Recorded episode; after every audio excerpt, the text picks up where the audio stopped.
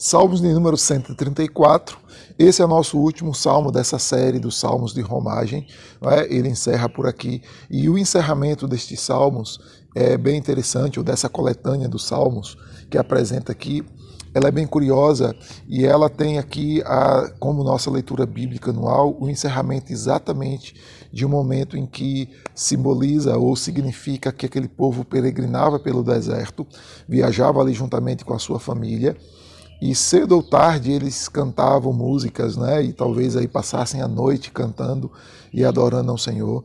E eu preciso voltar a lembrar de que esses salmos de peregrinação, ou salmos de romagem, como é chamado por alguns, eles apresentam e eles é, são músicas dedicadas ao Senhor, reconhecendo a grandeza do Senhor, reconhecendo a bondade do Senhor, falando sobre o dia a dia, o cotidiano daquele povo, falando sobre a sua história, falando sobre os atos grandiosos de Deus. É só você voltar e dar uma lida ali a partir dos Salmos de número 120, que vem aqui a, finalizando no Salmo de número 134. E aqui a gente observa que os Salmos têm dois sentidos aqui, ou parece ser dois sentidos. O primeiro deles parece ser um diálogo. Verso 1 e verso 2, parece que alguém que estava ali no templo, então vai embora do templo, não é?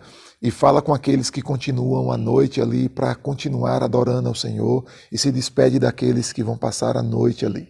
É, isso nos faz lembrar porque havia, não é, os sacerdotes e os levitas haviam ali como uma agenda, havia ali como então uma escala de presença e sempre estavam o dia inteiro, o templo funcionava ali o dia inteiro no sentido do serviço ao Senhor, feitos pelos sacerdotes e pelos levitas. E aqui então parece que um grupo estava saindo e pede com que aqueles que permaneçam à noite continuem adorando a Deus. E o verso de número 3, que é o final, parece então de que os que ficam falam então que assim diz que o Senhor, o Deus de Sião, abençoe vocês que estão saindo. O outro sentido aqui é que parece que era o povo. Então o povo vai oferecer, não é?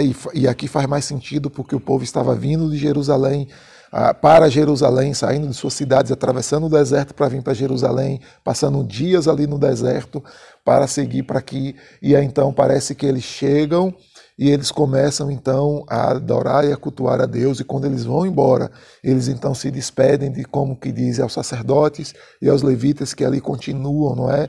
E tem essa rotina diária de permanecerem ali no templo. Então fala com eles, se despedem deles, e os sacerdotes ali então é, manifestam, não é, a bênção ah, como era muito comum ali na viagem, de abençoar alguém, de falar palavras de bênçãos de Deus sobre eles, para que a viagem pudesse prosseguir. Era uma forma de dar a Deus e de dar até logo a eles, assim como dentro né, da cultura e dentro da fé judaica.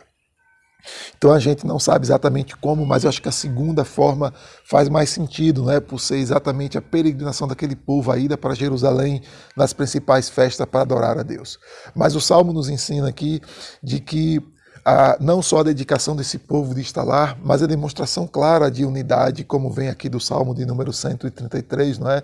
Falando sobre unidade, mas a dedicação e a unidade que aquele povo tinha a ponto de claramente se sentirem bem, estarem juntos uns com os outros, de claramente mostrarem ali a alegria, a felicidade de estarem juntos e de claramente mostrarem a comunhão, a unidade e até mesmo o próprio, o próprio chamado, a própria motivação um ao outro de poder estarem juntos para adorar a Deus.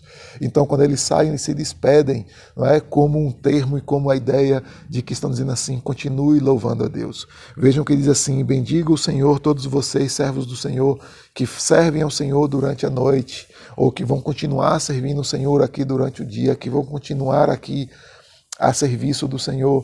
Então eles se despedem como a ideia de unidade, como a ideia de um povo que está certos do que estão fazendo, de um povo que tem consciência tranquila do que, que fazem, do que o estarem juntos tem grande importância e a continuidade dessa adoração, desse culto, dessa comunhão precisa permanecer e precisa prevalecer.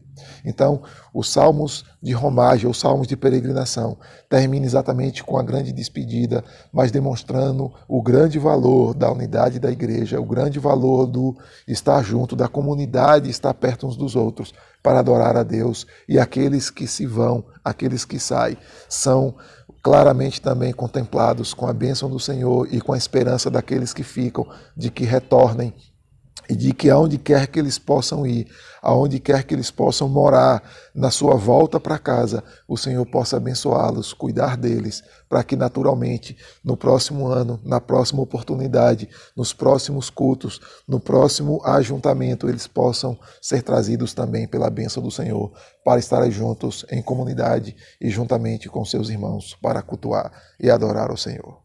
É esse que deve ser também o intuito do nosso coração. Nós devemos ser uma igreja acolhedora, a ponto de que as pessoas se cheguem e se sintam bem, e a gente tenha graça, misericórdia, amor e prazer com que elas saiam abençoadas pelo Senhor e possa voltar para continuar junto conosco, a adorar e a cultuar a Deus. Me segue que te ensino no caminho e até a nossa próxima leitura bíblica, querendo Deus.